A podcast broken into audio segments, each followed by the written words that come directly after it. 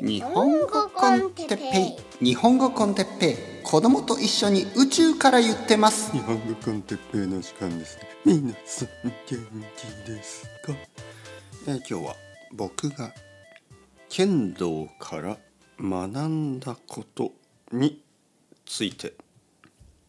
はいはいはい。おはようございます、えー朝ですね。実は今朝です。朝のコーヒーを飲んでまあ朝のコーヒー飲みながらさっきちょっとテレビを見てましたね。えーそうするとスポーツのニュースがありましたね。でまあスポーツのニュースではいつも野球まあサッカー、えーバスケットボールが少しあったかなあとはうんなんか水泳とか少しやったかな。なんかまあいろいろですよ。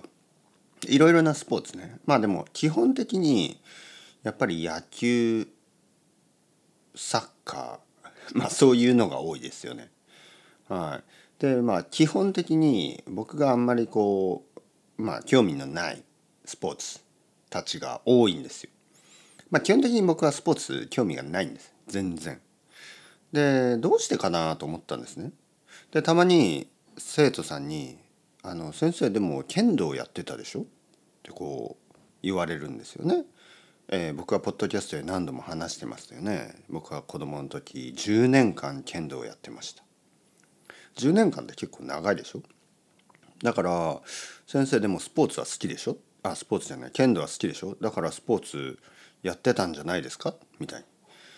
でね考えるとやっぱりねちょっと違うんですよね剣道ってあの他のスポーツとは結構違うんですよね。まず剣道を始めた時にね僕は子供の時に剣道を始めた時に、えーまあ僕とか他の子供たちがいつも先生に叱られることがありました。ね、叱られること。それは走るな走るなですよね。走ってはいけない。これは結構違いますよね。他のスポーツと。ほとんど全てのスポーツは走るでしょ。うまあまあ水泳は走らないけどね、えー走りますよね。まあまあ競歩は走らないですけどね。でも走るスポーツって多いじゃないですか、えー野球も走るしサッカーも走るし、まあ、どちらかといえば走れと怒られますよね。コーチから、ね、もっと走れ。止まるな。みたいなね。サッカーなんて止まったら怒られるでしょ。剣道の場合走ったら怒られるんですよね。走るな、あの別にルールというわけではないんですね。走ったらいけないというルール。いやわからない。ルールなのかな。まあとにかく変ですね。走るのいわゆるすり足ってあるんですけどあのすり足というのはこうまあ、うん、どんな感じかな。まあまあ剣道を見たことがある人は分かりますよね。その足を上げないんですね。足を上げるのは剣を振る時だけ。ね、相手を攻撃する時だけ足を上げる。だから足を上げるというのはまあ攻撃するというのが分かってしまうんですよね。はい。まああとはいろいろ美しさとかいろいろそういうことだと思うんですけど。まあ、あと足を上げて例えば足を切られるねこれまあ昔は剣道は刀ですからもともとはね。でまあ足を切られたらもう終わりですよね。もう人生戦えないですよね。もうその人生はある意味あの戦えない人生になってしまう。ということでまあ死を意味するわけですよね。武士としての死。戦えないということでまあ足はとにかく切られてはいけない。だからまあ多分足をあんまりこう動かすのは危険だ。多分そういうことかな。まあとにかくえー、子供の時にそうやって走るな。走るな。ね。走ってはいけない。であとまあ練習をしたりする時もあのなんかこうひたすらコントロールを教わるわけですよ。コントロールなんですね。えー感情を出してはいけない。ね。感情を出すとまあすぐに疲れてしまうから疲れないようにね、えーまあ例えば試合ですよね。試合でそのまあ少しずつ強くなっていくと本当に一瞬で終わるんですね。試合というのは。一瞬でどちらかが勝つんですよ。剣道の試合を見たことがある人は分かると思うんですけど本当にすぐ終わるんですね。はい。まあ長く続く時もあるけどそれは2人ともが同じぐらいのレベルの時だけでほとんどの場合はすぐ終わる、はい、一発で終わったりするんです。まあ刀だからね。刀という前提でやってるんでまあ頭を打たれたら死ぬわけですよね。それで。だからすぐ終わるんです。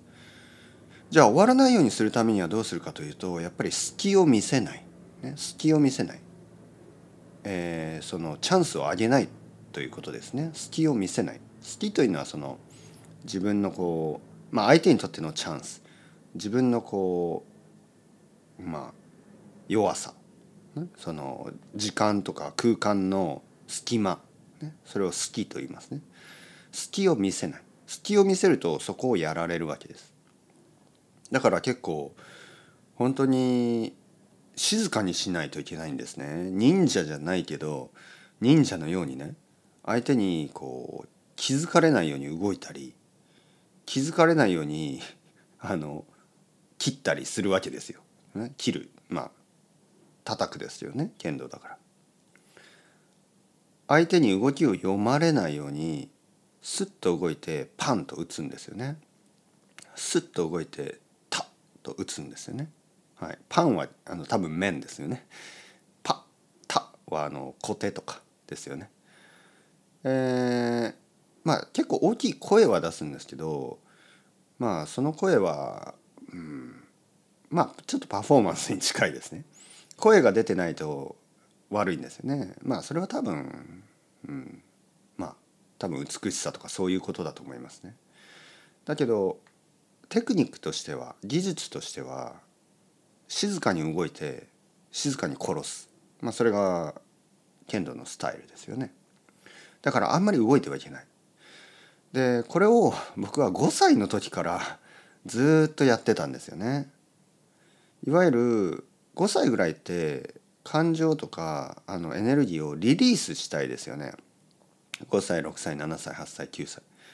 だから例えばサッカーとかをしてたくさん走るとすっきりするでしょ。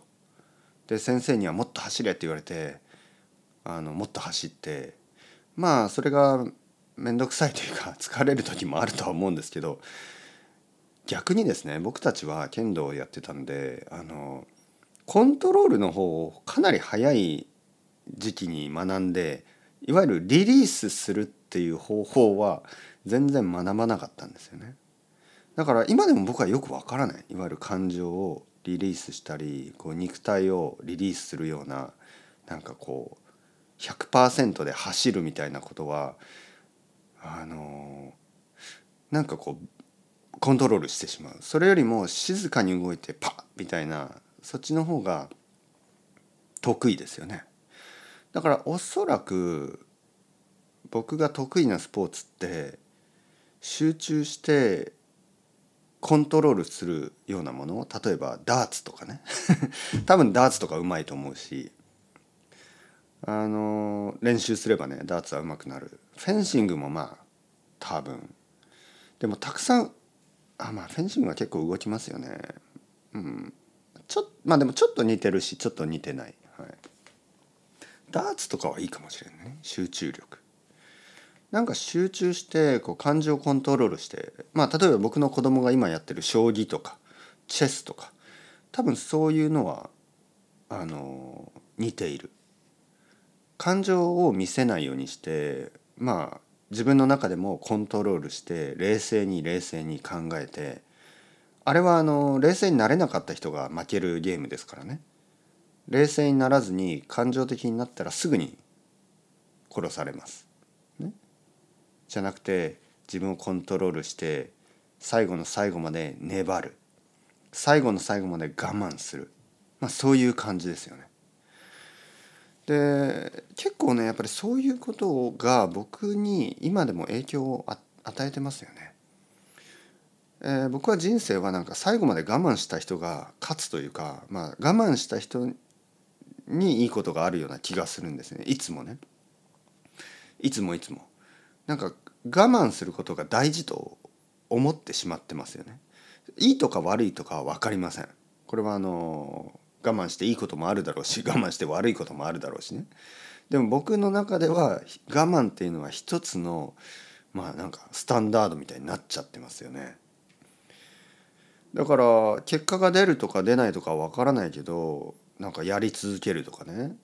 例えばまあポッドキャストもそうだしまあその結果はあんまりあの他の人よりは気にしてない。他の YouTuber とかすぐに結果を気にするでしょ。意味のないことはやりたくないとか思うでしょ？僕の場合あんまりそういうコンセプトがなくて大丈夫大丈夫。はい続けます。みたいな。だから語学とかもいいのかもしれませんね。あの勉強もいいかもしれませんね。そういうアイデアっていうのは。そしてまあ静かにする。静かにするね、えー、静かにこう感情をコントロールしてじっとする。だけど隙があったらビッ切る。みたいな。でそれも今でもそうですよね、えー、基本的になんかこうオンとオフを大事にしますよね。オフの時はもう本当に何て言うかな。動かない。動かないというのは体だけじゃなくて感情とかあの無駄に動かない。動きたくない、ね、だからいつも僕は椅子に座ってるしね。必要なければ考えないしね。でもなんかこう必要があれば一瞬で考える。すごい集中力を持って短い間に動く。そして殺すみたいな。あの蚊いるでしょ？蚊モスキートね。僕ね蚊を殺すのがめちゃめちゃうまいんですよね。まあまあ殺すのがうまいっていうとちょっと怖いですけど蚊だからね。蚊を殺すのがうまいんですよ。で蚊を殺すのって自分がたくさん動いたらダメなんですね。自分は静かに。で顔顔を見つけて動かない。で動かす時手を動かす時は一瞬ですね。でパン。これで終わり。でそれを見て僕の奥さんはいつも驚きますね「あなた動物ですか?」みたいなね。なんかあの人間じゃないみたいなあの動きね。あの人間ってやっぱりちょっと感情的に「あー」ってなるでしょ？僕ならないんですね。特に蚊ではね。他のことではなりますよ。ゴキブリとか。